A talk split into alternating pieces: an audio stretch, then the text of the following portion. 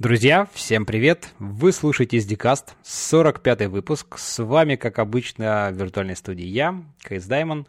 Сегодня у меня в гостях Виктор Тарнавский, руководитель разработки аналитических продуктов в Яндексе. Вить, привет! Всем привет!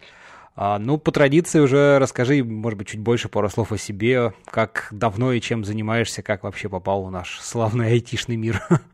Да, я работаю в Яндексе, э, занимаюсь аналитическими продуктами. Сейчас это два продукта, Яндекс Метрика и Апметрика. Это такая метрика для мобильных приложений. А, занимаюсь, э, ну, развиваю эти продукты. А, ну, какое-то время назад я еще писал код и был разработчиком, так что не стоит пугаться, что я какой-то там менеджер. А, вот наверное, стоит рассказать, да, как я попал в IT. Ну, расскажи, слышал, да. Да, э, ну да, просто, знаешь, всегда интересно послушать, у всех это по-разному, кто-то, знаешь, там, со школы еще, там, родители инженера, поэтому там программирование БКшек и прочее, а кто-то так неожиданно там с какой-то вообще стороны попал, вот, поэтому всегда интересно. Как это было у тебя? Хорошо. Мне получилось достаточно неожиданно.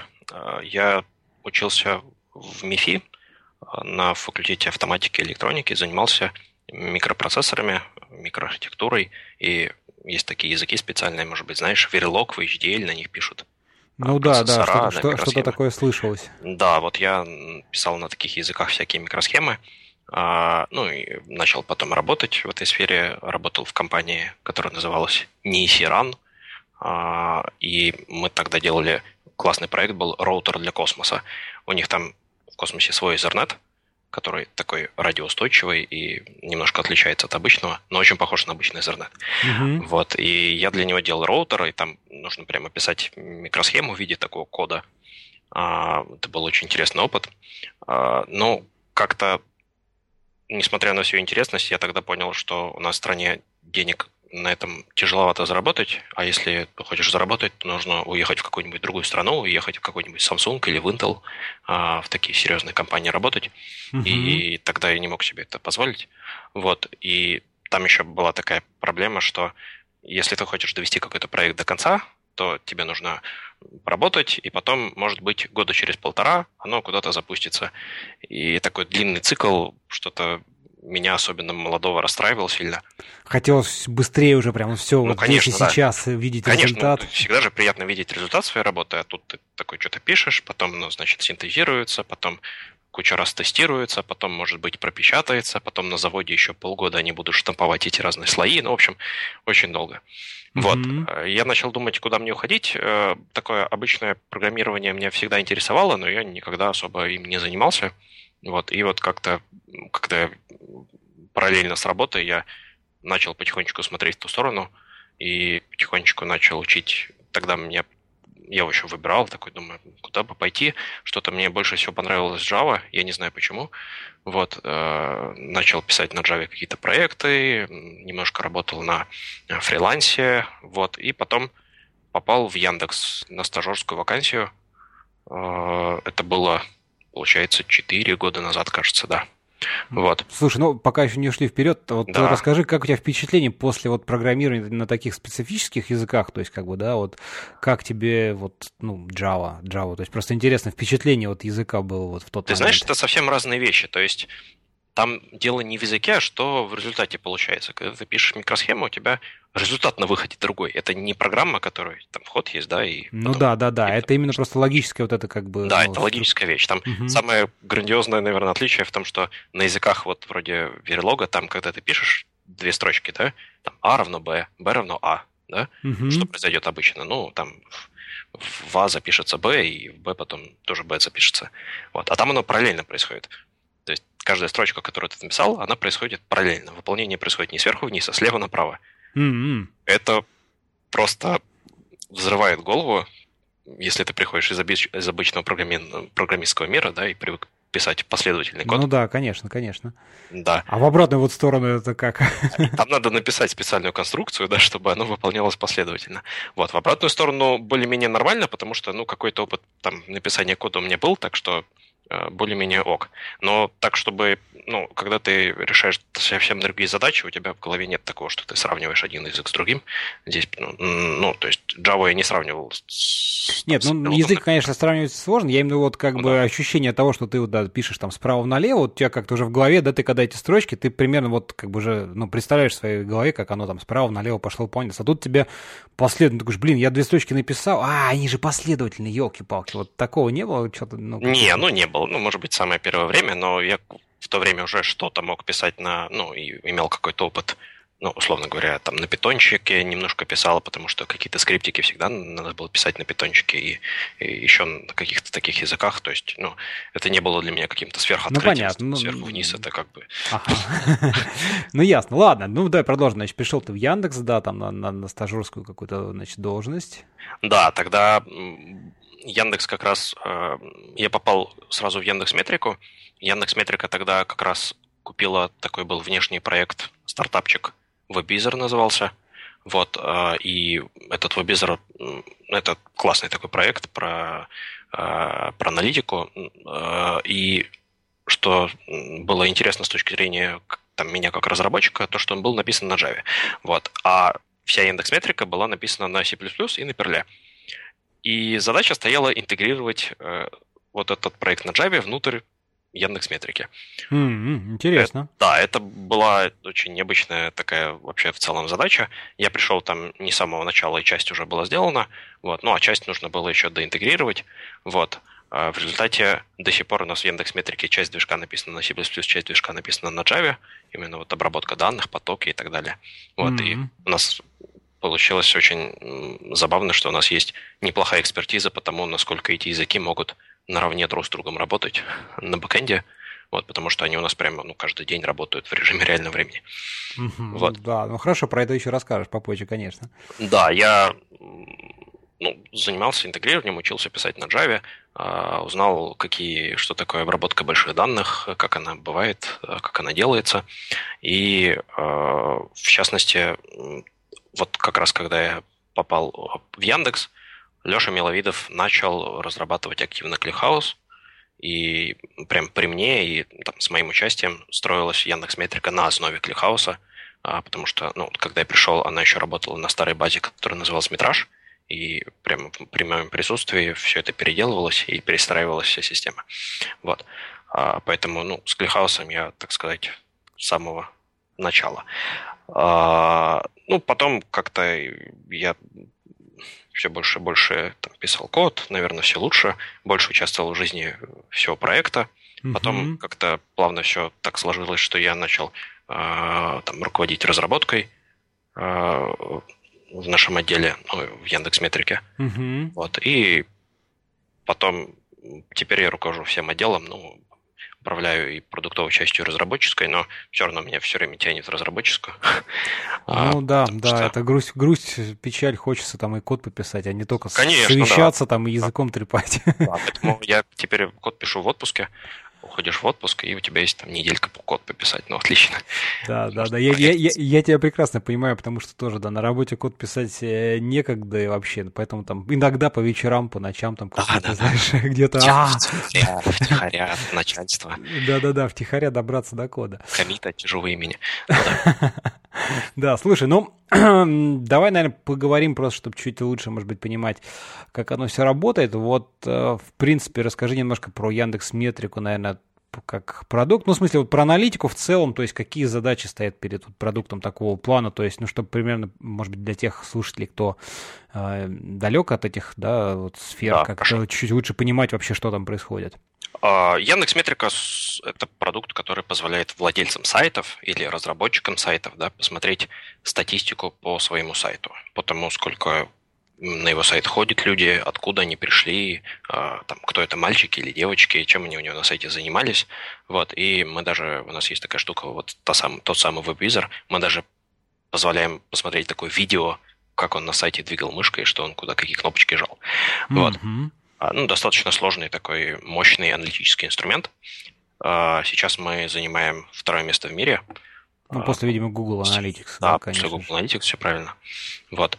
А, чего еще интересного сказать? Мы Нет. стоим на очень угу. большом количестве сайтов, и это приводит к тому, что ну, ну, условно говоря, когда человек заходит на какой-то сайт в интернете, особенно если это российская часть интернета, очень высока вероятность, что к нам тоже отсылается несколько событий, вот, что создает очень большую нагрузку.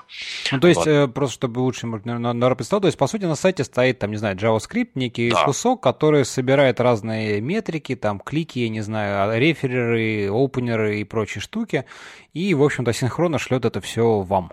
Да, правильно? все правильно, все правильно. Вот, соответственно, чем таких сайтов больше, тем, соответственно, нагрузка, ну, понятное дело, тоже возрастает да. кардинально. Да.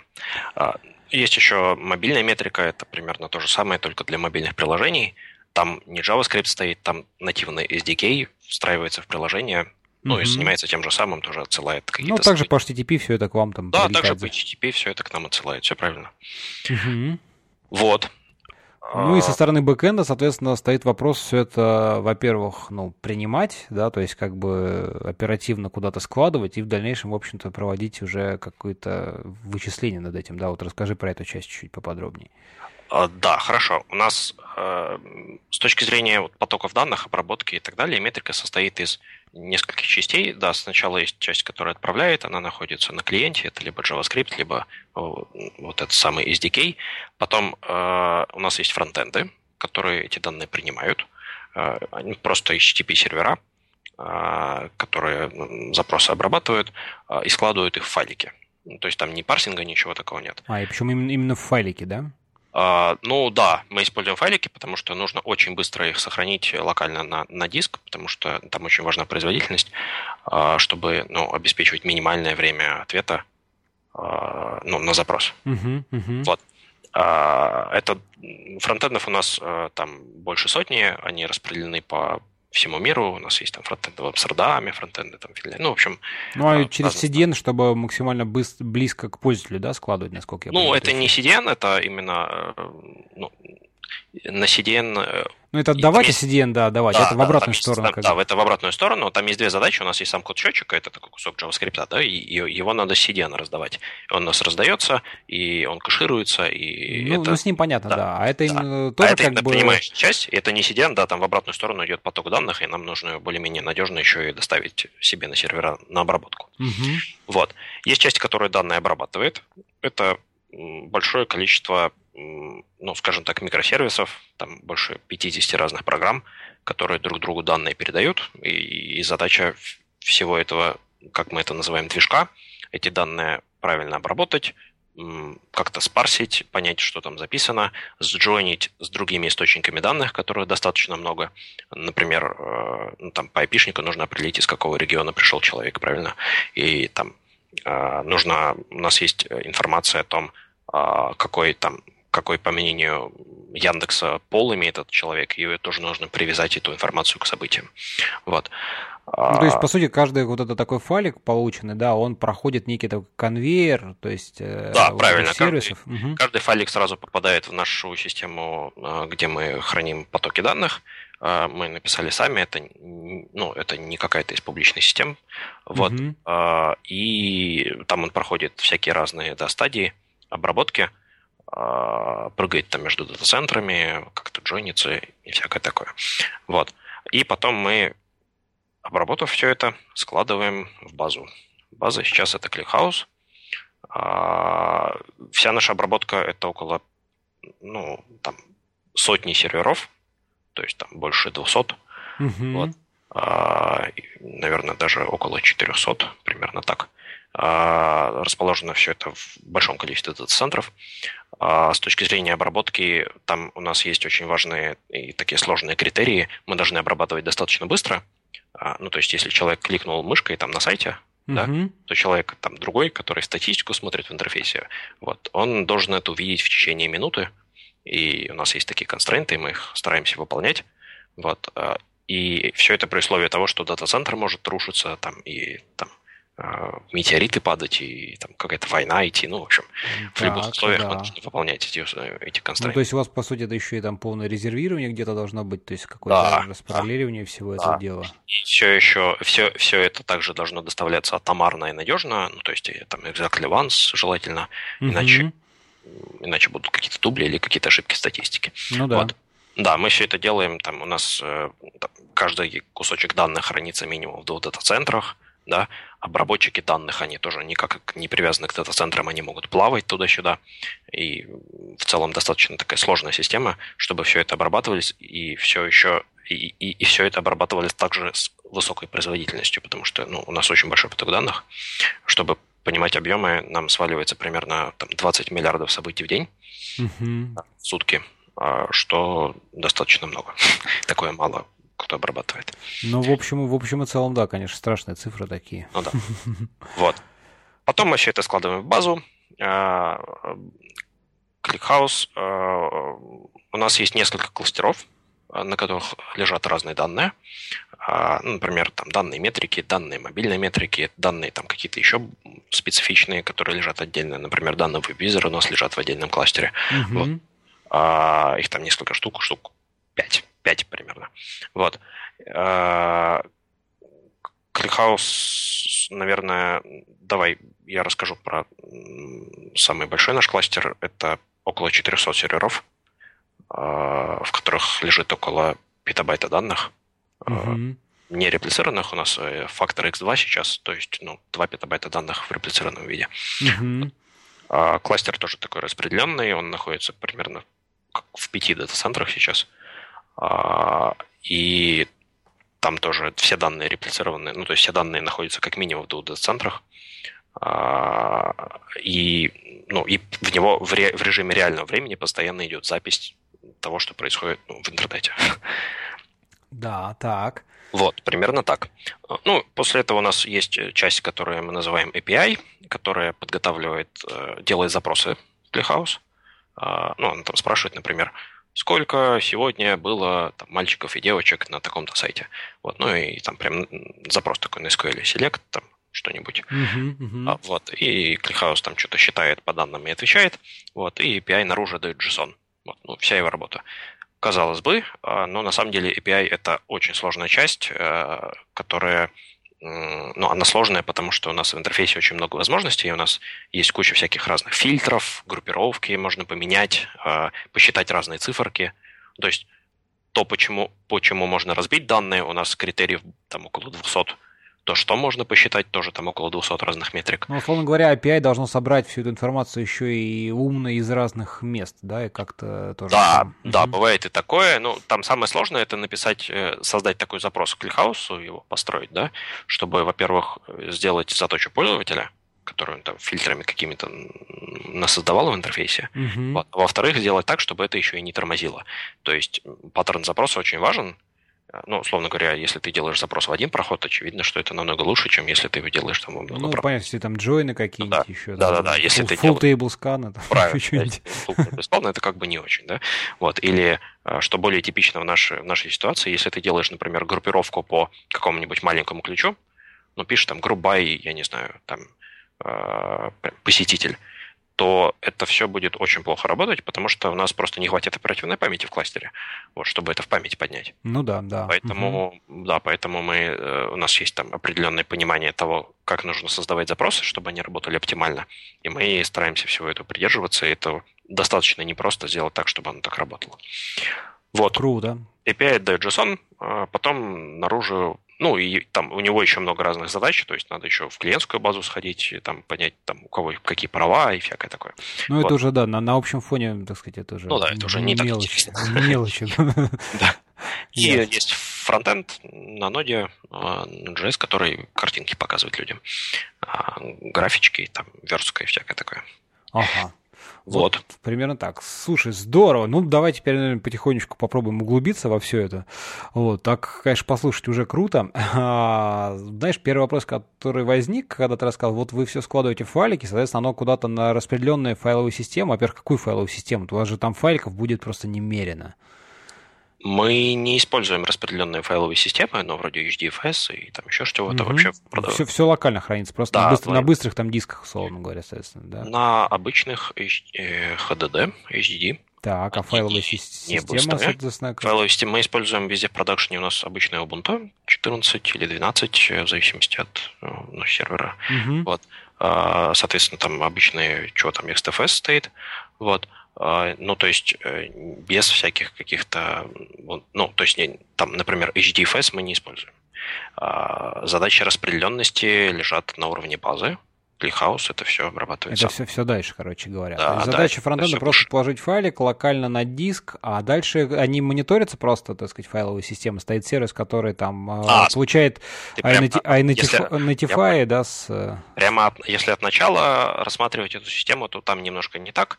А, да, задача фронтенда просто сложить файлики на диск, э, и от, э, они потом отправляются, ну, там, другим процессом, отправляются в нашу, у нас внутри Яндекса есть такая система поставки данных, называется Logброкер. А, вот, э, ну, условно говоря, в Кавку, Uh-huh, так упростим.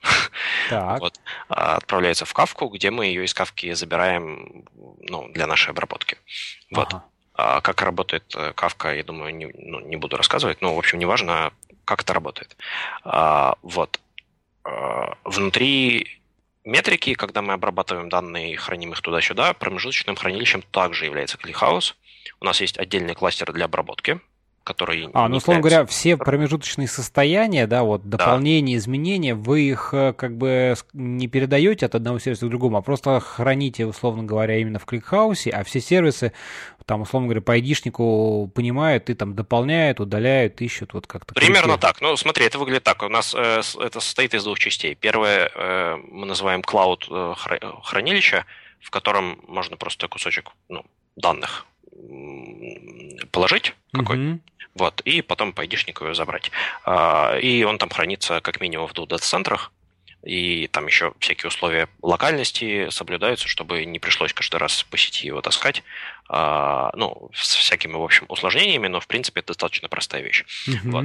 А, есть такое понятие, как чанк. Э, чанк данных – это какое-то количество данных, э, ну, примерно за 5 секунд, например, которое с фронтенд накопил.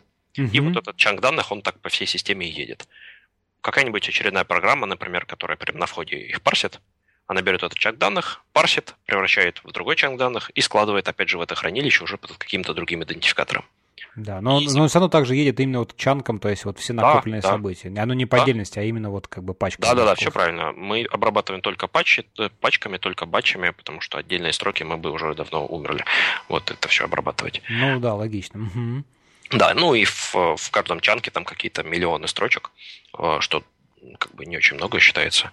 Э, и эти миллионы строчек каждая программа обрабатывает целиком. Это позволяет сильно поднять производительность, потому что а, ну, если ты пишешь код, и он у тебя много раз работает, это работает намного эффективнее, чем если ты каждую строчку по отдельности как-то обрабатываешь. Ну, понятно, да, конечно.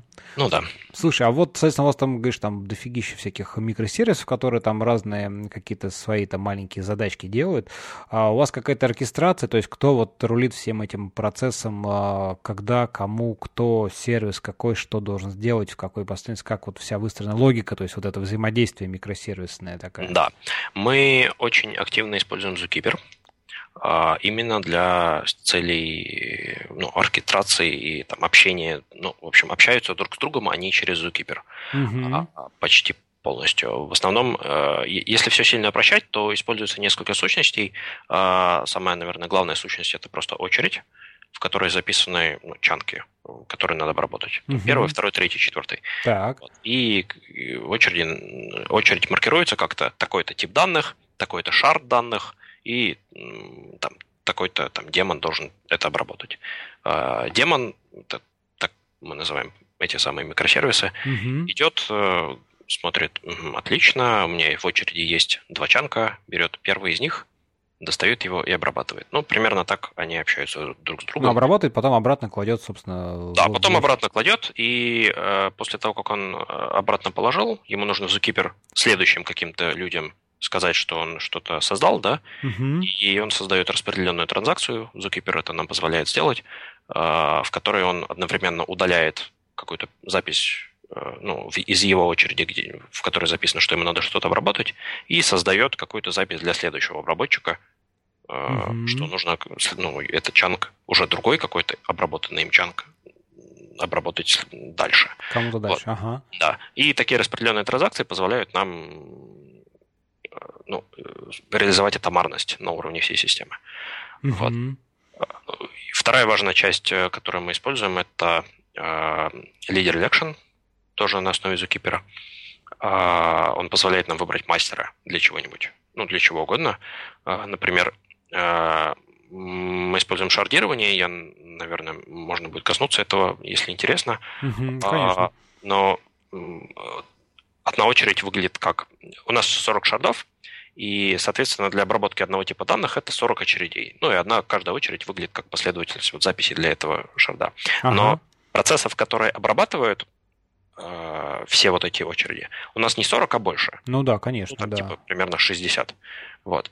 И каждый из них идет Zookeeper, и такой видит, угу, это на, на, на эту очередь лока нет, и вроде никого нет. А, и такой хватает лок и говорит, теперь я здесь. И начинает обрабатывать эту очередь. Вот. И все остальные видят, что как бы очередь занята, и такие спокойные сидят. 40 а процессов что-то обрабатывают, 20 процессов постоянно пытаются что-нибудь себе найти, вот, и ничего не находят.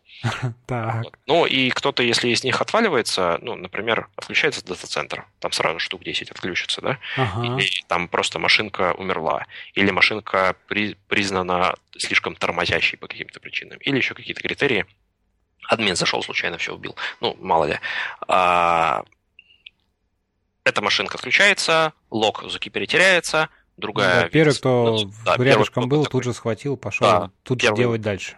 Правильно, да, кто попало, схватил этот лог и продолжает делать эту работу. Это нам позволяет э, обеспечивать надежность всей системы. Ну да, такой отказ, отказоустойчивость. Ну да, ну да. Вот. А, и там есть э, достаточно много таких слоев сложности, про которые можно рассказывать. Э, ну, ты, наверное, э, то, о чем стоит упомянуть, это локальность. Э, то есть мы стараемся все данные обрабатывать локально. То есть, ну вот расскажи деле... немножко, как вы этого достигаете, чтобы не лазить в другой дата-центр, условно говоря, да? Это Правильно, да, и даже на другие сервера. Э, эти блокировки на самом деле берутся не совсем случайно, там есть система приоритетов, и приоритет отдается тому шарду, который находится локально у тебя же на диске. Вот. И, ну, если все хорошо, то один и тот же поток данных, он обрабатывается, ну, фактически на одном сервере. Угу. Вот. Но, тем не менее, сохраняя отказоустойчивость.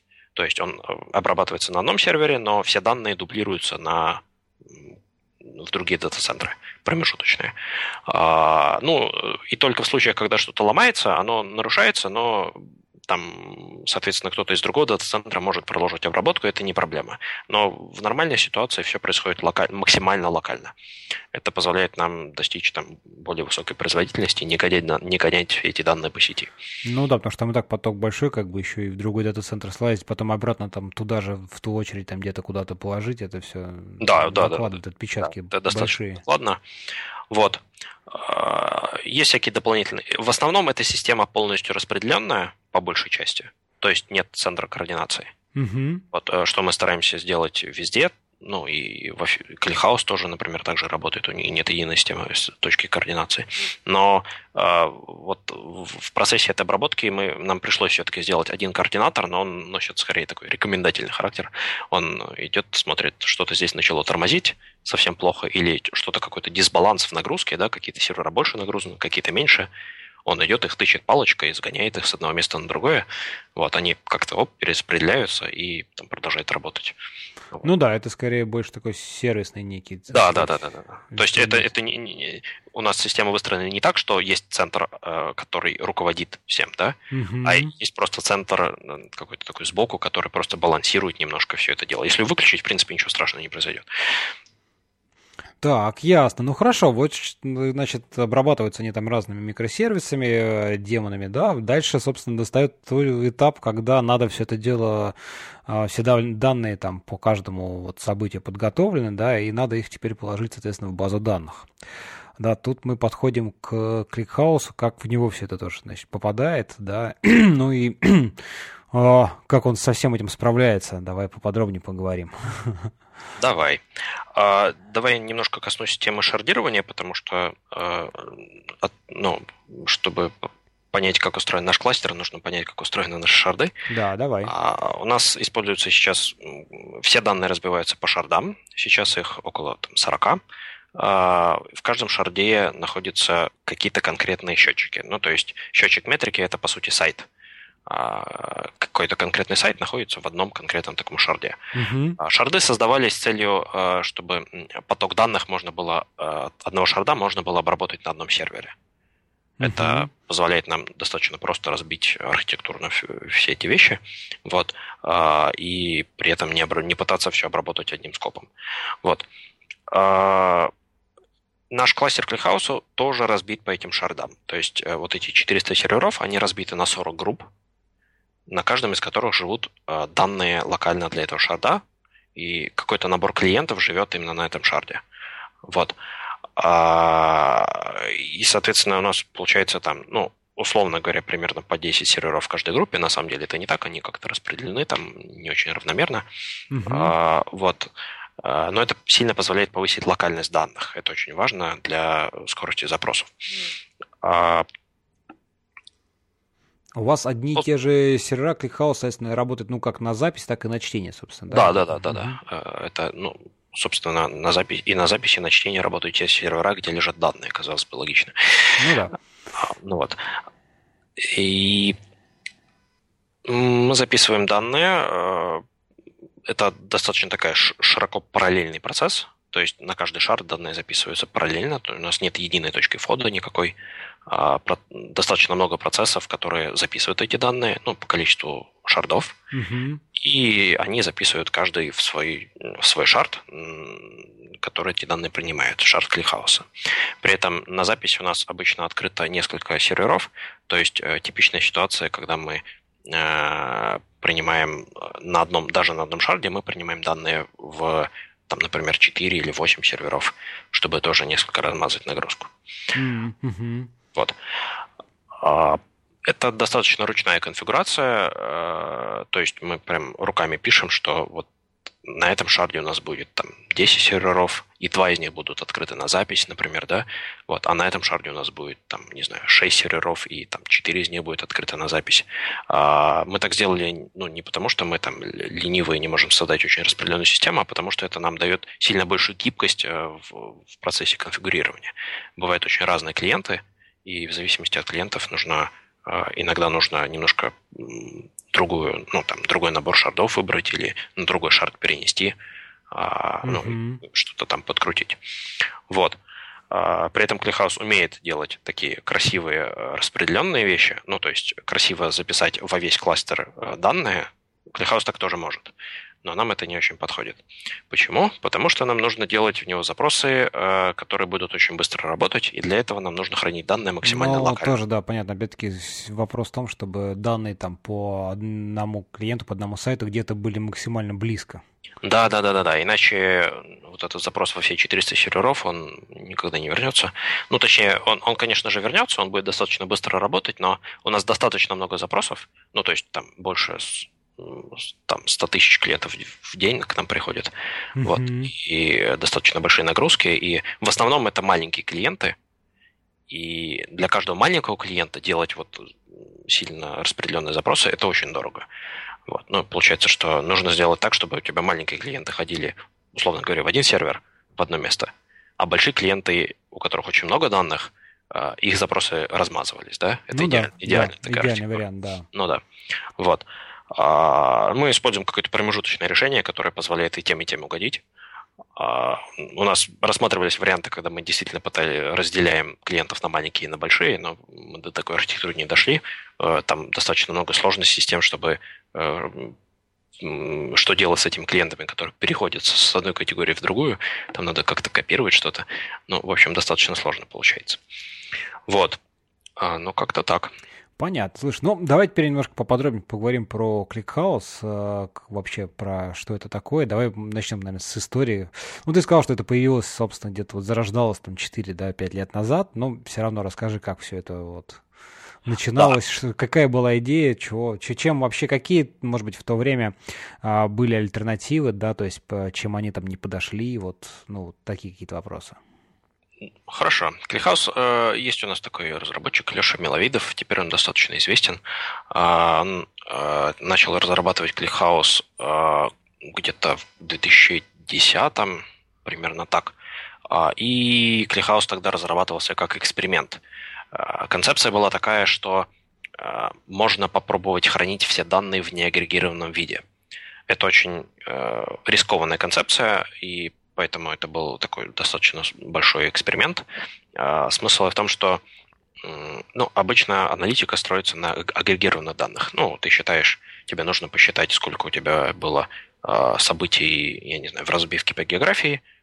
Ты берешь там ключи по географии, там Москва, Санкт-Петербург и так далее, и в них складываешь эти события. У тебя там табличка выглядит как Москва 10 штук, Санкт-Петербург 15 штук, да? Ну, как бы да, обычный подход это когда у тебя там э, онлайн LTP-система, дальше ты оттуда данные загружаешь, уже обрабатываешь, уже вот эти агрегированные складываешь, собственно говоря, в аналитическое хранилище, и оттуда уже спокойно, а, ну, скажем так, менее тяжеловесные, да, и, так сказать, запросы строятся и выдают тебе эту самую... самую верно, данную. верно. А, мы использовали этот подход достаточно долго. А, изначально в метрике был MySQL, в котором складывались такие агрегированные данные. Это давным-давно было. Uh-huh. Потом мы написали а, свою собственную систему, называлась она тогда Mitrash на C++, которая достаточно несложная, но высокоэффективная система, которая как раз агрегирует данные, агрегирует данные на лету. Вот. Но потом мы поняли, что требования к системам аналитики сильно растут, и достаточно простое требование фильтрации данных, когда тебе нужно разные фильтры применять, угу. оно все это ломает. И, ну, если ты хочешь там 10 фильтров, тебе надо еще 10 ключей в агрегацию добавить, получается, да? Ну да, это уже как бы такие серьезные накладные расходы а, да, а на поддержание нужно... всего этого. Правильно, это самое, самое страшное там поддержание, потому что а тебе, ты понимаешь, что тебе хочется в систему еще два фильтра добавить, и это означает, что тебе все твои данные надо пересчитать по другому ключу, и еще и умножив количество данных на ну, сколько там значений получается в этих дополнительных ключах. Ну да. Вот. А, поэтому мы как раз и решили попробовать сделать систему, которая работает на неагрегированных данных. То есть мы храним исходные данные, как они есть, ну, в максимально подготовленном виде, а, но в нашей базе, в метрике, каждое событие человеческое, например, человек зашел на страничку, да, угу. или человек там купил что-то или ну, другие вещи, которые мы имеем, человек кликнул мышкой. Каждая эта запись хранится отдельно, в виде отдельной строчки в базе. А, и ClickHouse как раз создавался как а, такой прототип, который а, позволит доказать то, что это вообще возможно, потому что там все данные условно говоря, русского интернета хранить в таком виде, это очень амбициозно. Ну, как бы да, тут сразу стоит вопрос, то есть там можно же там и в MySQL тоже там все эти события хранить по, в табличке там по отдельной строчке. Это правильно, но э, почему мы решили, что, э, ну, что это вообще возможно? В SQL это невозможно. Это мы точно знаем, потому что SQL мы даже пробовали. Но концепция столбцовой базы данных делает так, что это в принципе возможно. А, потому что, ну, что такое столбцовая база данных? Это очень простая вообще концепция. У тебя э, примерно каждый столбик, который у тебя описан в базе, в табличке, он у тебя просто хранится в отдельном файлике. Ну, то есть, как устроен MySQL. Ну, там, MySum, например, да, самый простой такой. Он хранит одну строчку, и в ней прям подряд записаны все колоночки. Да-да-да. Первая, вторая, третья, четвертая. Угу. Столбцовая хранит все по-другому, она просто каждый столбик хранит в отдельном файлике. Все достаточно просто. А, ну, там сложности начинаются, когда тебе нужно их синхронизовать и начать понять, где в каждом файлике начало а, того места, откуда ты собираешься читать. Но они, в принципе, решаются. Вот. А, и, но что это позволяет сделать? Э, это позволяет на достаточно широких таблицах, а у нас достаточно широкие таблицы с большим количеством факторов по каждому событию. Ну, это там десятки, соответственно, какие-то, да, наверное? Это... Ну, скажем так, табличка э, просмотров страниц, э, ну, которую вот человек просмотрел какую-то страницу, да, угу. это в нашей базе больше 400 полей. О, чи, офигеть. 400, 400 да. 400 полей. Так, хорошо 400, всегда, да. услышали. Это, ага. это достаточно много. Вот. А, и мы их не экономим, потому что мы теперь свято верим в эту концепцию и знаем, что добавлять столбцы это практически бесплатно, поэтому мы их доставляем там сколько надо. О, боже мой, еще 30. Ну ладно, что подумаешь. Так. Вот. А, но в чем, в чем профит? Ты делаешь табличку на 400 полей, но в типичном запросе тебе нужно всего там три поля.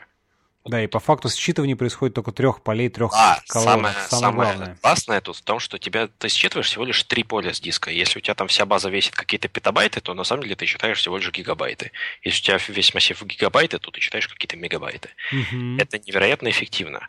А, и это там, один из факторов, который вообще позволяет всему этому работать. Есть всякие другие критерии, ну, всякие другие дополнительные плюшки, которые столбцовая база получает из-за того, что она столбцовая. А, очень важная вещь, например, это сжатие данных, а, потому что, опять же, вот как мы SQL хранить данные, да, их сжимать достаточно трудно, потому что они достаточно хаотичные. А если у тебя есть столбик, в котором, например, лежат строчки, но, например, они там почти всегда одинаковые, то есть они у тебя хранятся в одном файлике, это сжимается очень легко. Ну да, да, да, да. Экономия, да, если, конечно, существенная. Да, если у тебя последовательность там какой-нибудь столбец, например, булин, да, и там нолики, единички, то тебе надо, условно говоря, битмаску запомнить, потом еще как-нибудь пожать, и все это сжимается там совсем в лед. А если там в основном еще и нолик, то это ужимается примерно в ноль. В отличие от э, не столбцовой концепции, когда этот нолик, ты его, ну, тебе все равно придется сохранить информацию о том, что там нолик записан. Ну да, да. Ну, тут еще надо как бы, наверное, сказать, значит, что еще плюс в вашем случае, что вам вот эта реляционность, то есть как бы связи горизонтальные не столько вот важны. То есть это вам... правда, да. Это да. вот важный момент, потому что как бы если бы, например, часто вот такой обычный реляционный, традиционный подход используют, то как бы колоночная база, конечно, здесь уже меньше будет плюсов каких-то иметь. Это правда. Ну, есть колон... колоночные базы, которые поддерживают реляции, ну или даже так есть э, обычные реляционные базы, в которых можно данные по колонкам хранить. Вот. Э, но, в принципе, да, обычно это работает хуже. И мы, например, ну, в Клейхаусе нет никаких внешних индексов и ничего такого. И мы не особо страдаем, потому что нам это не сильно нужно. Ну да, да, конечно. Когда сильно нужно, можно и Джей написать. Так. Ну, в смысле, он будет немножко хуже работать, потому что нет внешних индексов, но как бы это нас это не сильно печалит. Так, ну идем дальше. Да. А, так, на чем мы остановились? Ну, собственно, да, вот концепция, что вы решили проверить все это дело, а, вот, ну взяли да. колоночный подход, ага. Вот. И там выглядело так, что все начало, кажется, работать. Э, оно вроде как складывалось. Э, примерно в 2012 году мы начали использовать ClickHouse как сторож для промежуточных данных. А, ну, то есть данные вот при обработке угу. мы складывали в ClickHouse, оттуда потом читали, то есть там хранились такие временные данные. Но даже там это очень здорово э, нам помогло, потому что э, у тебя какой-нибудь демон, который обрабатывает исходные данные, он записывает, не знаю, те самые 400 столбцов. Угу. А последующих обработчиков, там их, допустим, штук там 5. И им нужны, всем нужны разные набор, разный набор столбцов из исходной таблички. И они там кто-то 10 читает, кто-то там читает 100, кто-то читает все 400, но те, то, те которые читают 10, э, они ну, прочтут только 10 с диска. Получается профит. Ну да. А, ну вот. А, ну, наверняка потом еще какой-то там кэш все же тоже появился, чтобы там, если... Или, или такого ничего В данном нет. случае кэш не нужен, потому что у тебя э, данные... Один раз только прочитаются, и после да, этого, да, наверное, да, уже да, не сути, нужно. да. Угу. Вот, но, но те данные, которые ну, в нормальном процессе в нормальном процессе обработки данные записываются и практически сразу читаются. Вот. Специального кэша сверху мы не строили, но ClearHouse очень активно использует и полагается на кэш файловые системы. Mm-hmm. Ну, обычный, ну, на кэш операционной системы. Вот. Ну и там фактически а, все вот эти файлики, они лежат в этом кэше. Вот. А, потом где-то в 2013 мы начали складывать туда все данные. Ну, то есть параллельно включили запись и начали туда записывать в данные в неагрегированном виде. А, тогда еще не было понятно, ну, получится ли это использовать, да, и получится ли перевести туда, условно говоря, все наши отчеты. А, но через какое-то время мы, у нас была такая штука, как конструктор отчетов, угу. которая работала тогда на OLAP базе, которую мы тоже написали, но она была достаточно простая. Вот, э, мы ее перевели на ClickHouse, стало понятно, что в целом все отлично работает, и, вообще говоря, можно и обычное что-то так посчитать. А, и после этого мы уже продуктово всю метрику переделали. Тогда мы достаточно большую революцию сделали. У нас э, вышла такая метрика 2.0 с другим фронтендом, с другим API и, соответственно, с другим бэкэндом. То есть э, у нас был старый стек э, тогда это был там Perl, Template Toolkit, какой-то там JavaScript, который шаблонами, ну, в общем, как, как, как обычно это работало тогда. Ага. И сзади стоял метраж, который отдавал э, вот эти уже агрегированные данные. Perl их там как-то тоже еще дообрабатывал и отдавал наружу. Вот, и все это там в шаблончики вставлялось и рисовалась метрика. А, э, я думаю, что те, кто пользовались метрикой, помнят еще старую метрику. Вот, там такая цветастая была. Вот. А, мы переписали примерно все. Э, у нас появился промежуточный API, который работал на Java и отдавал только JSON, и про верстку ничего не знал. Mm-hmm. У нас появился там новый фронтенд на Node.js, на BAM-стеке. А, ну, Яндекса есть такой BAMStack. Ну, да, я думаю, да, да. уже вот. довольно-таки известен не только фронтендером, так что... Да, да, да. Вот. А, и заодно мы все отчеты построили на базе ClickHouse, а, что получилось достаточно относительно просто сделать, потому что то, что у тебя данные хранятся в неагрегированном виде, значит, отчеты у тебя отличаются только, условно говоря, тем ключом, по которому ты группируешь. Вот. Ну, то есть там сгруппировал по регионам, получил отчет по географии, сгруппировал по полу, получил отчет по полу. Ну да. И, и благодаря этому получилось все наши там, сколько их там, ну, отчетов 50 у нас в интерфейсе, э, предефайн все эти отчеты достаточно быстро построить и заодно построить э, такую сильно кастомизируемую систему, с которой можно построить примерно любой отчет э, достаточно быстро. И изначально все было достаточно просто. Э, каждое вот в интерфейсе поле которая у нас называется группировка, а, означает, по сути, какой-то ключ просто в кликхаусе, который ты в select, ну, в by вставляешь. Mm-hmm. Там, right, в интерфейсе там «хочу группировку по городам». И мы прям в селекте пишем там group by там city. Вот. Ну и получается все достаточно просто реализовать. Вот, и все, в общем, э, э, это позволило нам достаточно быстро э, примерно весь функционал метрики перенести. Вот. А, после этого мы в продукте достаточно долго переходили, перешли на новую версию метрики. И сейчас все отчеты в метрике строятся на базе ClickHouse. Все, все, все наши RPS клиентские и а, все наше множество а, отчетов и весь наш API, в который тоже ходит достаточно много клиентов, и ну, в автоматическом режиме тоже спрашивают какую-то статистику. Mm-hmm. Вот. Такая была история. Ясно. Слушай, ну, может быть, э, можешь чуть-чуть, я, конечно, понимаю, да, тут бы Алексей лучше рассказал, но просто в целом вот про, так сказать, немножко архитектуру ClickHouse, как он устроен, то есть из каких компонентов, там, API, э, как оно вообще все работает так, в целом хотя бы. Конечно. А, ClickHouse э, так, с чего бы начать? Во-первых, есть э, движки данных. Э, ну, есть множество способов, как можно в ClickHouse данные сохранить. Э, по сути, это означает то, как данные будут храниться на диске. Uh-huh. Там есть, там, начиная с самых простых, там просто положи все в один файлик, вот, и не задавай вопросов. А, вот, есть более сложные, когда там задаешь какой-то индекс, это самый типичный вариант хранения.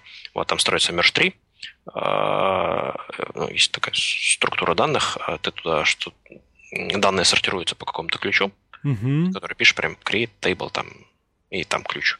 Вот. И Merge 3 работает достаточно просто. Это такая иерархическая, структура. Ты туда складываешь кусочек, потом еще кусочек, потом еще кусочек. Там набирается 10 штучек. Они сливаются в кусочек побольше. Вот потом этих побольше кусочков тоже набирается какое-то количество и они складываются в кусочек еще побольше. Вот. И так они мержатся, мержатся, и получается такое дерево. Uh-huh. А, и в процессе этого мержа они сортируются. То есть, получается, тебе не надо ну, ничего. Всегда сортированное такое дерево. Да, да, всегда, всегда сортированные данные у тебя хранятся. Вот. А, что это позволяет сделать? Это позволяет обеспечить локальность данных. У тебя по какому-то индексу э, тебе нужно просто посмотреть ну, в каждый из этих кусочков, которых получается не очень много, и найти нужное место, где у тебя этот индекс начинается, ну, где конкретно вот это значение, значение индекса начинается, угу. да, и прочитать там нужное количество строк, пока следующее значение не началось. Вот. А, что обеспечивает хороший профиль нагрузки для жестких дисков, потому что, ну, например, все у тебя склеилось в один кусочек, ну, тогда ты просто оп, линейно считал каждый столбец диска и все это работает достаточно а быстро. А вот в процессе вот этого, когда упорядочивания, вот дефрагментация как-то ничего, вы же, ты же, получается, прочитываешь, да, переформировываешь и заново записываешь на диск, как бы, а ничего такого не сказывается как-то? Правильно, это, это не сильно сказывается, потому что, опять же, тебе, э, ну, когда ты читаешь, у тебя там есть коэффициенты, можно управлять коэффициент вот этот склейки, но, допустим, допустим, он равен, я не знаю, 10. Mm-hmm. Вот, соответственно, тебе нужно с 10 мест считать и в одно место записать. Это все потоком, э, ну, это все потоковое чтение, потоковая запись, что ну, жесткими дисками достаточно быстро обрабатывается. Там, ну, то есть это не создает существенной нагрузки на жесткий диск. Э, ну, если этих склеек происходит достаточно много, это может создать какие-то проблемы, ну, тогда есть возможность их ограничивать. Вот, но так получается, что производительности жестких дисков вполне хватает, чтобы а, на, а, ну, например, на наших объемах записи данных mm-hmm. все, все успеть нормально склеить и в результате собрать самые большие файлики. А, ну, например, вот эм, у нас файлики эти по размеру сверху ограничены, по-моему, где-то 100 гигабайт. Каждый такой самый большой файлик занимает, и больше он не склеивается, такой лежит кусочком. Mm-hmm. Понятно. Так, хорошо. В общем, вот. складывается все это, да, на, значит, варианты на, на да, там есть, еще есть, есть еще более разные варианты сторожа, например, э, ну, есть э, точно такая же система, только с репликацией, когда можно сказать двум серверам, что один является теперь реплика того, а тот реплика того. Вот, и тогда работает мастер-мастер репликация, можно записать в любое место. Вот. И потом оно синхронно там дотянется до другого места. А, опять же, общение происходит через Zookeeper в этом месте. Mm-hmm. И ну, там сервера как-то договариваются, у меня есть такой кусочек, а у меня есть такой кусочек, давай поменяемся. А, вот, а, или там у меня есть такой, у меня тоже уже есть, ладно, не будем ничего делать. Вот. Mm-hmm. А, и а, ну, все примерно то же самое. Вот. Но есть более интересные движки, а, которые позволяют нам как раз сделать такой кластер именно. Это есть такой движок Distribute таблица, которая позволяет развернуть такую типа таблицу на весь кластер. То есть ты маленький Кусок, таблички... Каждый кусочек таблички хранится на нодах. Да-да-да, ты, mm-hmm. ты маленькие таблички, которые лежат у тебя на каждом сервере, ты их объединяешь в такую большую виртуальную таблицу, в которой можно целиком select написать, и у тебя запрос пойдет сразу во все сервера. Mm-hmm. Ну, и точнее, э, пойдет в те сервера, в которых есть этот кусочек индекса. Вот. А, примерно так. А, это что касается движков таблиц. Э, дальше э, существует пайплайн обработки а, запросов. Ты, ну, на запись там все достаточно просто.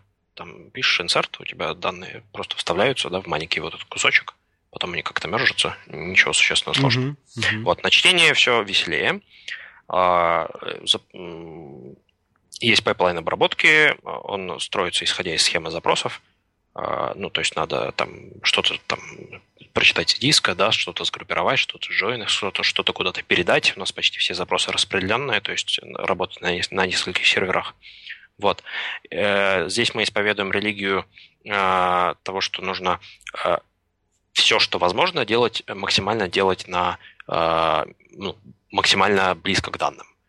То есть в чем это выражается? Если мы делаем какую-то группировку по ключу на двух серверах, да, угу. а ты пишешь там, ну, грубо чего-нибудь посчитать. Мы делаем сначала группировку на каждом сервере. А потом склеиваете, собственно. Да, говоря. а потом на, на сервере инициаторы запроса мы передаем уже агрегированные результаты, и потом их доклеиваем. Вот. А, ну и там это позволяет нам, во-первых, очень мало данных передавать на сети, по сети, во-вторых, э, не надо ничего там с какой-то вот распределенную сортировку, там как в Hadoop делать, ничего такого. Ну, типа MapReduce такой из коробки, знаешь. Ну да, ну MapReduce работает по-другому немножко. Ну, и... я имею в виду, что идея в том, да. что локально все вот как бы на конечных узлах все уже формируется, а наверх да, только да, да, собирается. Да, да. Наверх вот... собирается только то, что... Э, ну, Результаты, то, по сути. Только, да, только не всегда получается передать именно результат, потому что... Ну, какие-то э, промежуточные, в конце концов. Да, да, да, да, но мы случае. постараемся передавать максимально обработанные данные, чтобы минимизировать вот именно объем передаваемых данных и максимизировать распределенность обработки. Угу. Чтобы, ну, потому что чем больше серверов у тебя обрабатывают данные, тем, очевидно, быстрее это произойдет. Вот. А, применяются всякие разные дополнительные там а, оптимизации, чтобы это было возможно. Например, а, вот такой простой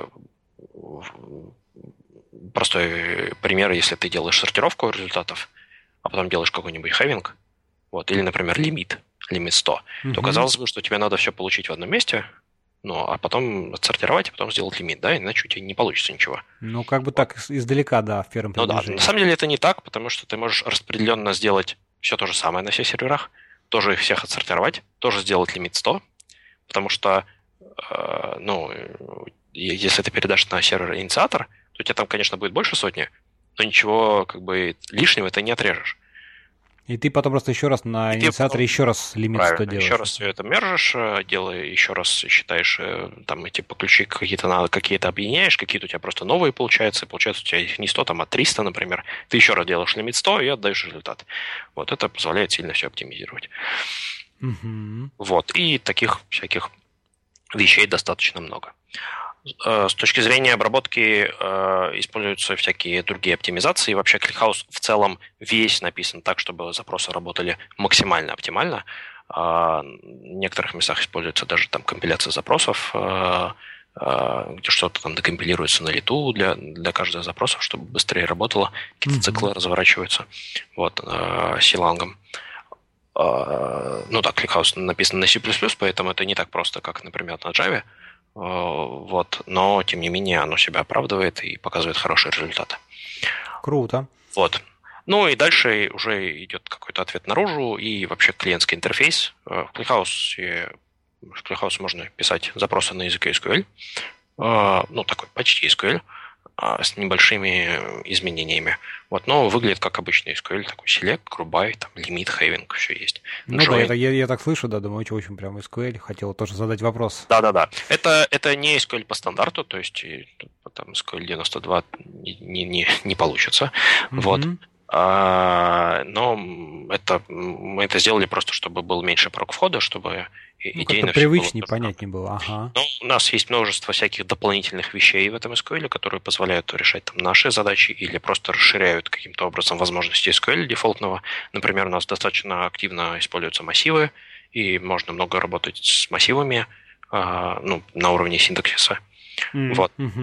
А, что в обычном SQL не существует. Или у нас есть настройки сэмплирования на уровне SQL. Про сэмплирование, кстати, отдельная история, она очень интересная. Вот, а, я... Расскажи, да-да-да. Да, что стоит ее коснуться. А, да, ну давай про SQL закончу. В общем, а, э, SQL, а, как бы это выразиться, существует также много дополнительных функций, которые мы реализовывали а, для того, чтобы в метрике что-то такое а, специфичное для метрики показать. И в результате все это вылилось в то, что существует такой ряд аналитических функций в SQL. Они там существуют, они есть в, в MS SQL, они есть в Oracle, вот они причем по-разному выглядят везде, вот, которые позволяют что-нибудь такое особо странное сделать, например, там два уровня группировки или еще что-то такое, там, какой-то ранкинг, вот, и э, в SQL, в SQL ClickHouse эти функции на самом деле тоже есть, просто немножко в другом виде, вот, но он очень развернутый, и даже наши внутренние аналитики в компании Яндекс, вот, когда пользуются ClickHouse, они ну, обычно в ClickHouse е существенно больше возможностей, чем они хотят. Mm-hmm. Вот. Насчет сэмплирования. ClickHouse э, э, использует, э, ну, в ClickHouse е есть возможность сэмплировать. Это означает, что ты пишешь в запросе, например, sample единицы из 100, и запрос считается по одному проценту данных. Mm-hmm. И в большинстве случаев этот запрос ускоряется в эти самые 100 раз. Ну, на так. самом деле, не 100 раз, а поменьше, но э, ну, значительное количество раз. Это позволяет э, считать по огромному объему, объему данных э, данные быстро с достаточной точностью. Когда тебе не нужно считать прям строчку к строчке, когда тебе нужно что-то приблизительно оценить, например, ну, с погрешностью не больше 1%, то тебе достаточно посчитать по 1% данных. Это позволяет э, в тех случаях, когда объем данных слишком большой, и его физически мы не успеваем прочитать жесткого диска, все равно э, показать достаточно точные данные нашим клиентам. В этом вот. случае расскажи, как вы этого достигаете. То есть вы просто запрос входит, условно говоря, в одно место, на одну там шарт-ноду и считается только там, как бы по процентам? Нет, не так, не так. Это, так. Же, не, это, же, это же не очень правильно, да, логично? Да, так, так работать не будет, поэтому и, и вот в привычном индексе последний, последний элемент называется у нас ключом сэмплирования, и э, данные вот уже локальные, которые лежат, они они по нему отсортированы внутри каждого чанка. Вот. А в результате э, получается, и ключ сэмплирования это какая-то величина, по которой не страшно, если ты по ней возьмешь 1%. В нашем случае, например, мы используем для этого идентификатор посетителя, а, ну, потому что если ты посчитаешь по 1% идентификатор посетителя, у тебя обычно не случается никаких смещений. А, ну, то есть у тебя не будет из-за этого какой-то погрешности. Если ты пойдешь на один сервер, то там выяснится, что на этом одном сервере у тебя лежит какой-то один диапазон дат, и ты получишь не график, а фигню какую-то, да. Угу. А если ты посчитаешь по проценту посетителей, то у тебя все получится, ну, и потом, условно говоря, умножишь на 100, то у тебя получится э, достаточно точно, несмотря на то, что ты обработал, вообще говоря, в 100 раз меньше данных. Вот. Э, ну и э, локально просто читает там одну сотую этих данных э, с каждого файлика, э, и, ну, получается, таким образом экономит прежде всего диск, ну и во вторую очередь процессор. Угу. Вот. Э, эта возможность очень широко используется в самой метрике. Мы прям в интерфейсе показываем коэффициент сэмплирования. Э, у нас есть такой ползунок, там, такой, его можно поменять. Вот кто пользуется метрикой, тот знает, там прям такой написано, типа, 1%. Mm-hmm. Вот. Ну, его можно подвинуть куда-нибудь направо, там, типа, там, сделать 10%, 100%, ну, просто подольше подождешь. Вот, ну, в интерфейсе мы не можем сразу делать так, чтобы человек очень долго ждал, поэтому обычно мы показываем с каким-то коэффициентом, который мы приблизительно подбираем, чтобы отчет строился приемлемое время, вот. Ну, а при желании человек может ее подвинуть куда-нибудь и посчитать данные существенно точнее. Mm-hmm. Ну, вплоть до максимальной точности. Вот. Это видят далеко не все, потому что нужно иметь достаточно крупный сайт, чтобы все это заработало. Для маленьких сайтов у нас считается все всегда без сэмплирования. Вот. А, ну, потому что там данных не очень много, да, они локально лежат. Вот. А для крупных сайтов это у нас э, обычно включается. Вот, как-то так. Так, хорошо, слушай, а, соответственно, вот в интерфейс, ну, опять для взаимодействия, да, с ClickHouse ом, а, что это какой-то тоже у вас там свой протокол, ну, просто примерно в каких-то пару да. фраз? А, в сам ClickHouse э, встроено э, две, ну, даже для, для, для полноты картины три возможности делать в него запросы. С точки зрения сервера их две. Это HTTP API, основной API, который использует э, большинство внешних систем, и мы внутри у себя тоже его очень активно используем. Это такая HTTP-шная ручка, в которой отправляешь какой-нибудь селект, а, вот, и тебе приходит ответ в том формате, в котором ты запросил, ничего существенно сложного. Mm-hmm. Вот, урлом делает запросы, я так вот делаю постоянно. А, и в основном все клиенты используют этот HTTP, а, но есть еще и нативный протокол, он э, используется в основном внутри ClickHouse а, самого ClickHouse а, чтобы данные передавать туда-сюда. Ну, ClickHouse обычно, когда делает распределенные запросы, он, получается, сам в себя эти запросы делает. Ну вот, да. Одна, угу. Один сервер в другой. Используется этот нативный протокол. Также мы его используем внутри метрики для общения а, там, ClickHouse а с нашими серверами. Вот. А, он, в принципе, э, в принципе, доступен, но э, не рекомендуется его использовать, потому что он не документирован, мы его не позволяем. Ну, то есть мы, мы не гарантируем его как-то не фиксируем его ну, в виде какой-то документации, да. Угу, угу. Вот. А, также есть ClickHouse клиент. Это программка отдельная, клиент такой консольный. Э, можно запустить, подконнектиться к какому-то кликхаусу и в интерактивном режиме делать запросы. Вот, э, достаточно удобно, и он там, там красиво печатает запросы и печатает прогресс-бар выполнения запросов, всякое такое. Вот. Существуют также еще э, всякие внешние интерфейсы, э, ну, то есть как обертки вокруг этого HTTP API. А, вот после того, как мы выложили в open source, люди уже э, успели сделать эти обертки для Python, PHP, для Node.js, что забавно, кто-то из Node.js в ClickHouse ходит. Вот. И еще мы готовим к запуску ну, к, открытию в open source JDBC драйвер, который позволит ходить в ClickHouse из Java mm-hmm. не нативным способом. А, ну, пока что еще не закончили, но я думаю, в ближайшем времени мы его выложим. Вот это тот самый драйвер, который мы используем внутри а, у себя в всяких Java демонах. Вот. Которые еще, еще остались. Да, не, ну, да, которые еще остались, но мы их не собираемся с Java переписывать, на самом деле. Вот. Ну, и еще наш API же есть, он же тоже ходит базу, он ходит тоже, используя вот этот самый HDBC драйвер. А, как-то так. Я думаю, что в дальнейшем появятся еще всякие другие. Мы подумываем э, выложить, э, ну, написать и выложить ODBC драйвер, э, что позволит подключать всякие разные BI-системы к Клихаусу и ну, сильно расширить, скажем так, скоп. Ну да, в общем-то, уж да и JDBC, и ODBC такие, в общем-то, технологии, которые все всем привычны, понятны, все умеют да, с, да, ними, да, с ними работать. То есть, как бы тут. Да, ну это сейчас на самом деле один из самых таких популярных запросов.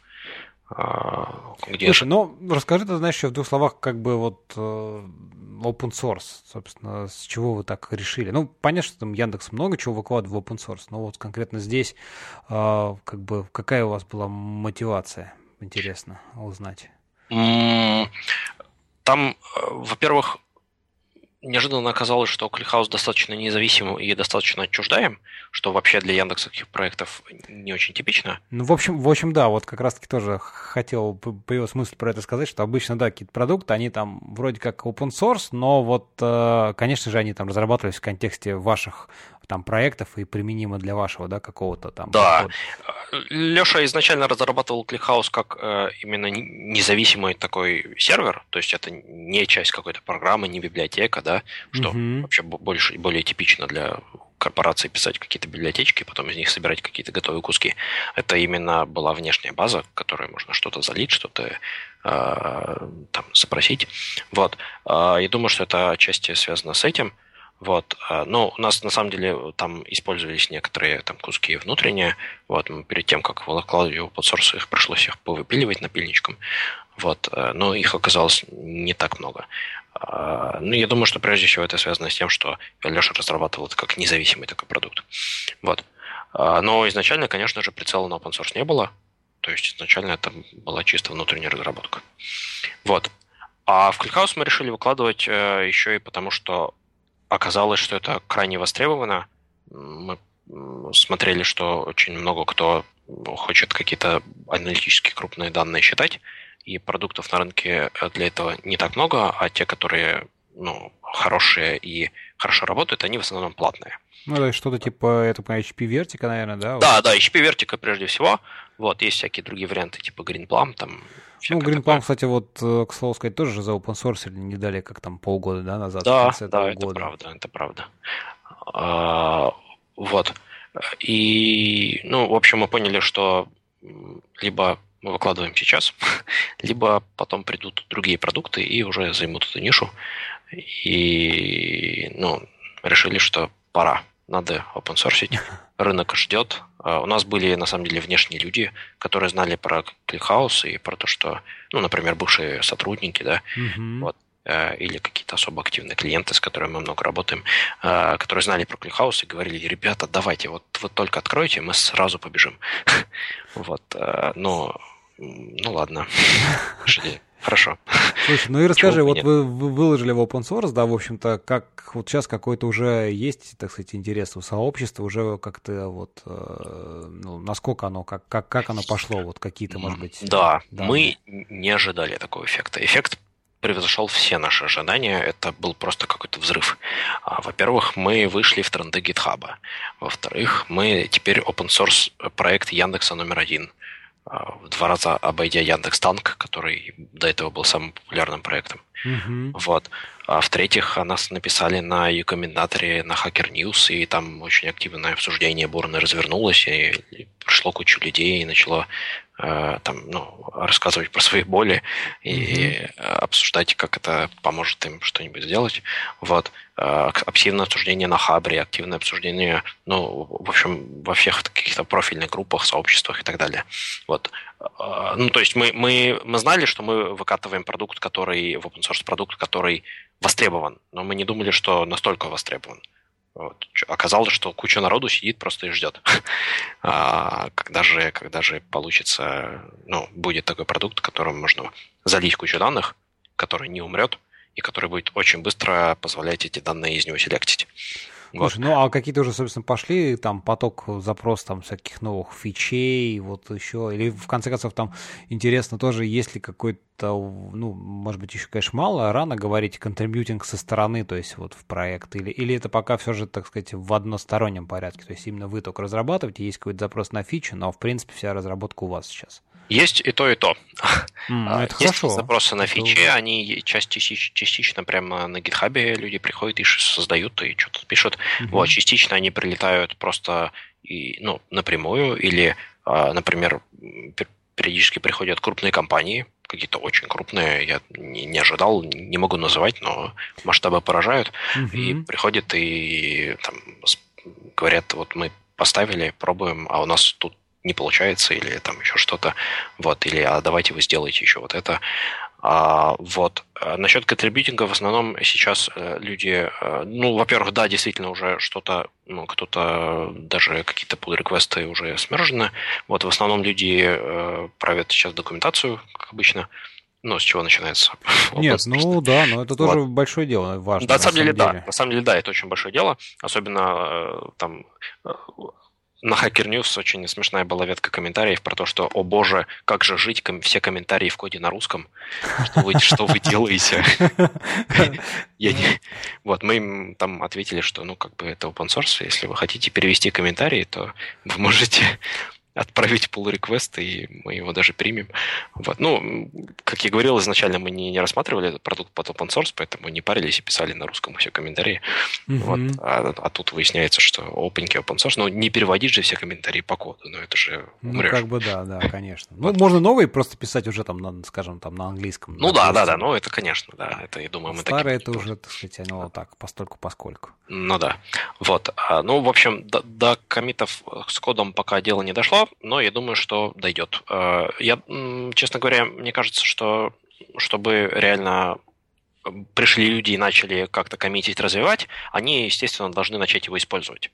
А использовать такой продукт так быстро не получается, и я думаю, что нужно подождать какие-то месяцы, вот, чтобы появились ну, первые да, клиенты. Конечно, конечно, еще маловато. Собственно, вот в продолжении темы вопрос э, про то, как бы, да, знаешь ли ты вот какие-то, помимо Яндекса, уже какие-то другие, а, ну, может быть, там, не знаю, инсталляции реальные, пример реального использования. Ну и опять-таки тут, наверное, такой более широкий вопрос, это а, в принципе, для каких задач стоит использовать, да. э, вот, да. наверное, самое главное, потому что, как бы, ну да, аналитическое хранилище, ну а вот, вот а, о чем мне с ним делать и как бы какие там данные, то есть, да, давай сейчас наверное, расскажу. Мне кажется, это такой более интересный вопрос. Про внешние инсталляции, которые вот прямо уже в продакшене, мне, честно говоря, неизвестно. Я знаю, что некоторые компании проводят эксперименты, заливают какие-то данные, но чтобы какой-то продукт в продакшене выкатился на основе клихауса снаружи, пока что не знаю. Угу. Но внутри Яндекса наверное, проектов 20 уже разных, самых разных, используют э, ClickHouse э, очень активно и очень в продакшене.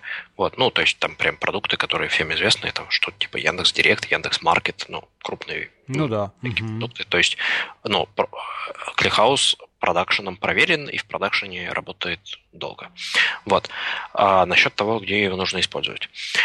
А, если у вас есть большой объем каких-то данных, и в них хочется очень быстро делать запросы, то уже стоит рассмотреть ClickHouse, потому что никакая система не сможет так быстро делать э, запросы с такой гибкостью.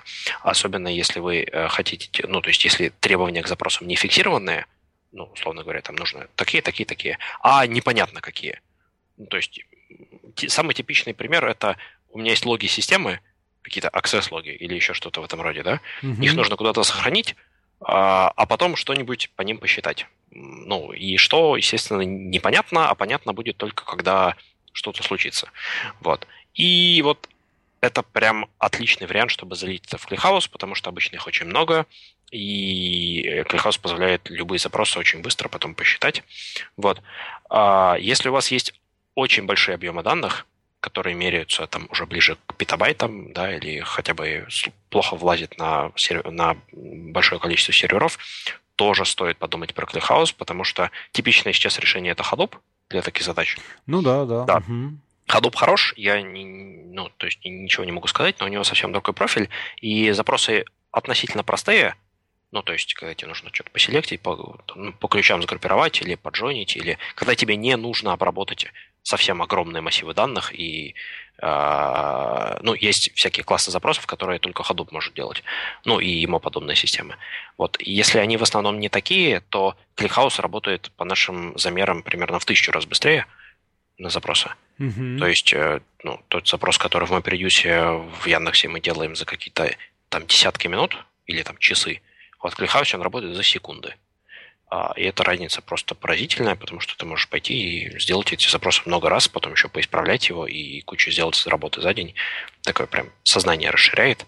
Вот. И если таких данных в вашей компании настолько много, то подумайте, пожалуйста, о том, чтобы использовать ClickHouse. Это действительно сильно-сильно упростит вам жизнь и позволит, э, сильно позволит рвануть именно в бизнес-задачах, потому что вы узнаете сильно больше информации. Вот. Э, надо заметить, что ClickHouse не поддерживает изменения данных, то есть э, там нет апдейтов, там нет транзакций, то есть если данные сильно изменяются, то ClickHouse лучше не использовать. Лучше взять какую-нибудь другую систему, которая обычная, там, например, SQL, э, которая позволяет делать апдейты и делать транзакции. Э, ClickHouse в таком случае можно использовать только как какой-то endpoint, например, сложить туда данные да, раз в день, и потом по ним поверх что-то считать. Тогда подойдет. Вот, но если у вас там апдейтов э, ну, сильно больше, чем записей, то э, ClickHouse вам не подойдет. Вот, но во всех остальных случаях много данных, если у вас много данных, попробуйте. Э, ClickHouse очень просто ставится, в него очень просто залить данные и очень просто начать с ним работать. Mm, ну, у вас, наверное, уже там есть, соответственно, какие-нибудь репозитории, там просто RPM-ки готовые, кто-то тоже? Да, или... есть уже, да, RPM-ки готовые, кажется, тоже есть. Есть готовый докер-образ, э, который можно просто развернуть, там ClickHouse mm-hmm. встанет. Вот. Э, его можно просто, в конце концов, sudo apt-get install ClickHouse сервер, и, и все заработает. Вот, э, тоже классно. А, так что, да, и стартануть с ним очень просто, то есть берешь, делаешь TSV, это не rocket science вроде бы, вот, э, заливаешь этот TSV, и все, можно все селектить уже, начинать что-то делать.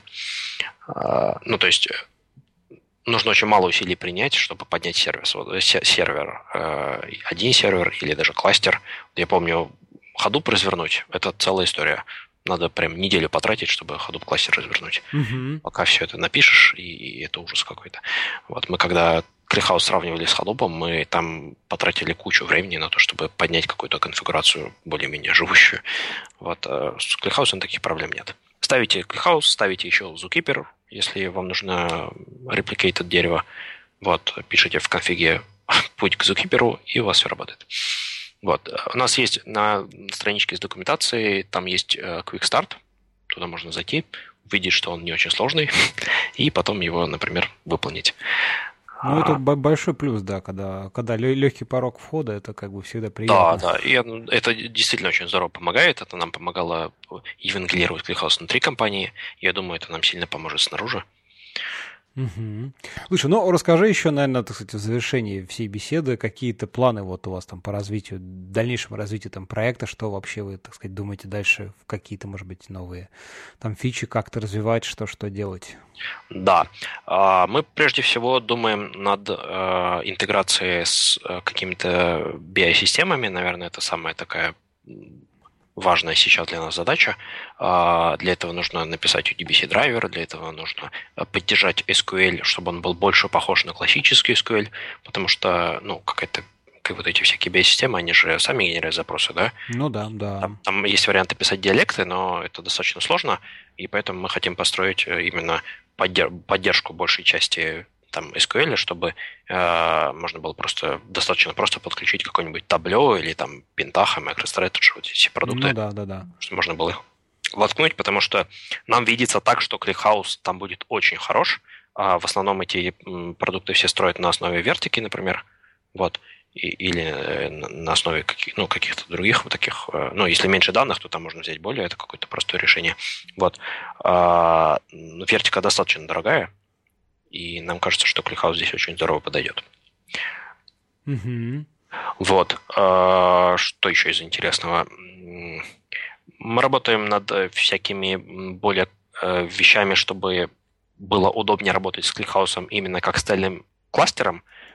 потому что сейчас в некоторых местах это не, не очень удобно. Ты, например, нет возможности новую табличку, которую ты создал, да, вот у тебя есть кластер на 20 серверов, uh-huh. новую табличку, которую ты создал, чтобы залить ее на сервер, нужно проявить всякие дополнительные усилия, например, э, ну, выбрать из этого сервера, из этого кластера там три ноды, чтобы отказоустойчивость, пойти на каждую сделать create, вот, и потом в каждую вставить. Вот. Ну, то есть нет системы, которая позволяет именно в кластер такой, значит, я иду в кластер, вставляю табличку, и она надежно туда посетит. Ну, условно говоря, один раз настроил, а дальше оно само все всегда да, куда надо делать. Да, сейчас, угу. э, сейчас достаточно там какое-то количество ручной работы приходится каждый раз для этого делать, вот, потому что все-таки ну, у нас метрики там условно говоря, 10 табличек, и они примерно никогда не меняются.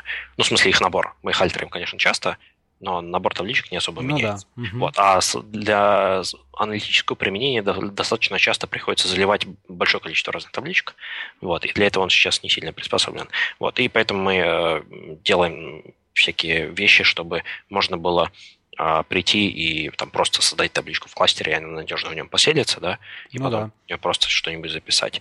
Вот, или чтобы можно было достаточно просто а, там, а, ну, там, поальтерить табличку на, на всем кластере, и при этом, ну, чтобы это было одной операцией какой-то простой. Ну, как бы, да, не ходить по всем там нодам. Да, да, да, да, да. Вот, активно работаем над всякими штуками типа перешардирования данных, чтобы... У нас есть перешардирование, но там э, с ними есть всякие нюансы, мы количество нюансов стараемся уменьшать, чтобы можно было просто написать что-нибудь типа перешардируйся, и оно оп, и перешардировалось там как-то равномерно, более равномерно размазалось. Ну да, тоже интересно, правильно. Да. А, в общем, работаем над более такой более облачной инфраструктурой. Вот. А, и у нас появилось достаточно много работы, связанной с open source.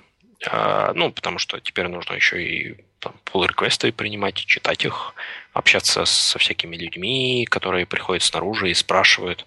Вот, э, и мы сейчас стараемся выстроить какой-то процесс работы с open source, чтобы... Кстати, кстати, знаешь что, расскажи сейчас, сколько у вас, в принципе, человек, то есть вот в проекте в этом занимается? Ну, разработчиков интересно, и вот тех, кто, как бы, так сказать, может там и pull request и прокомментировать. Ну, да. Э, разработчиков Клихауса, э, ну как, непосредственно full time на Клихаусе сейчас всего два человека. Mm-hmm. Вот, но еще у нас есть команда метрики, она там как-то старается участвовать и помогать. А, я не могу сказать, что мы там добавляем еще одного full-time разработчика, но какое-то участие принимаем. Вот. А, и вот эти же там два человека, они же занимаются open source и мержат и все такое прочее. Вот. А, обычно у нас, э, ну, то есть это не, не текущие планы, мы планируем команду расширять. Угу. Там как минимум один человек еще выйдет, может быть, еще добавится.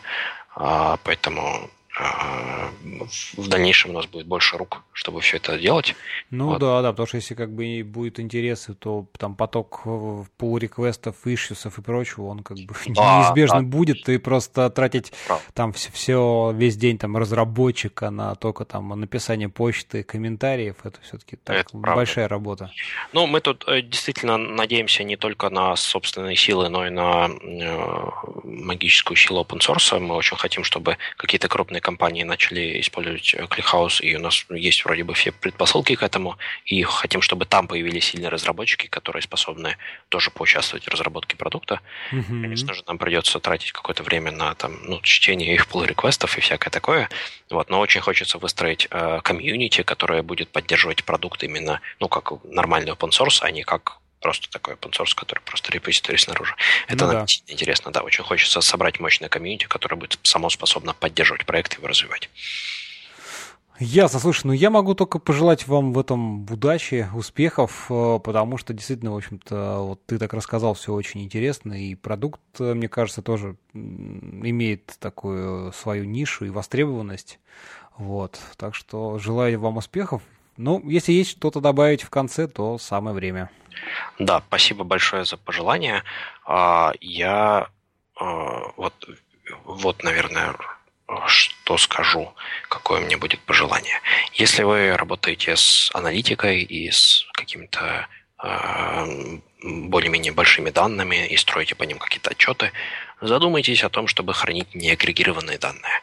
Мы в Яндексе теперь вестники неагрегированных данных и ходим по всему Яндексу и проповедуем эту религию, и даже кого-то уже обратили, и после того, как мы их обращаем, у них загораются глаза, и они меняются, потому что они сразу понимают, что можно сделать очень много чего, чего раньше делать было просто нельзя. И я советую вам тоже задуматься об этом, потому что это действительно дает огромную гибкость, огромную свободу. И, и в конце концов, если вам нужно отдебажить что-то и посмотреть на одну конкретную запись, вы можете это сделать. А если вы храните агрегаты, то вы ничего не можете сделать. И это боль и страдания. Вот мы от боли и страданий ушли и перешли к правильному, с нашей точки зрения, а, хранению каждой строчечки отдельно, чего я вам советую. Ну, отличное пожелание. Знаешь, сразу почему-то в голове представил, что вы, у вас должны быть такие футболки. И это, хочешь работать с неагрегированными данными, спроси меня как. Да-да-да. Ну, у нас есть футболки про Клихаус, но надо подумать, может быть, такое тоже стоит Да-да-да, я уже работаю, знаешь, с неагрегированными данными, а ты? А ты сзади такой. Ну. Вот-вот, так что, видишь, идея вам тоже для популяризации. Слушай, ну, предлагаю на этой позитивной ноте, в общем, поставить точку нашей беседе. Еще раз спасибо тебе большое, что пришел. Очень было интересно. Спасибо, что позвал. Вот. Друзья, всем спасибо, что были с нами. Надеюсь, вам тоже было крайне интересно. Оставляйте ваши комментарии, отзывы, впечатления. Они очень важны для подкаста, там, для меня, как ведущего, для гостей, чтобы какую-то получить обратную связь. Вот. Так что пишите, сигнализируйте о себе. И до новых встреч. Пока-пока. Пока. -пока. Пока.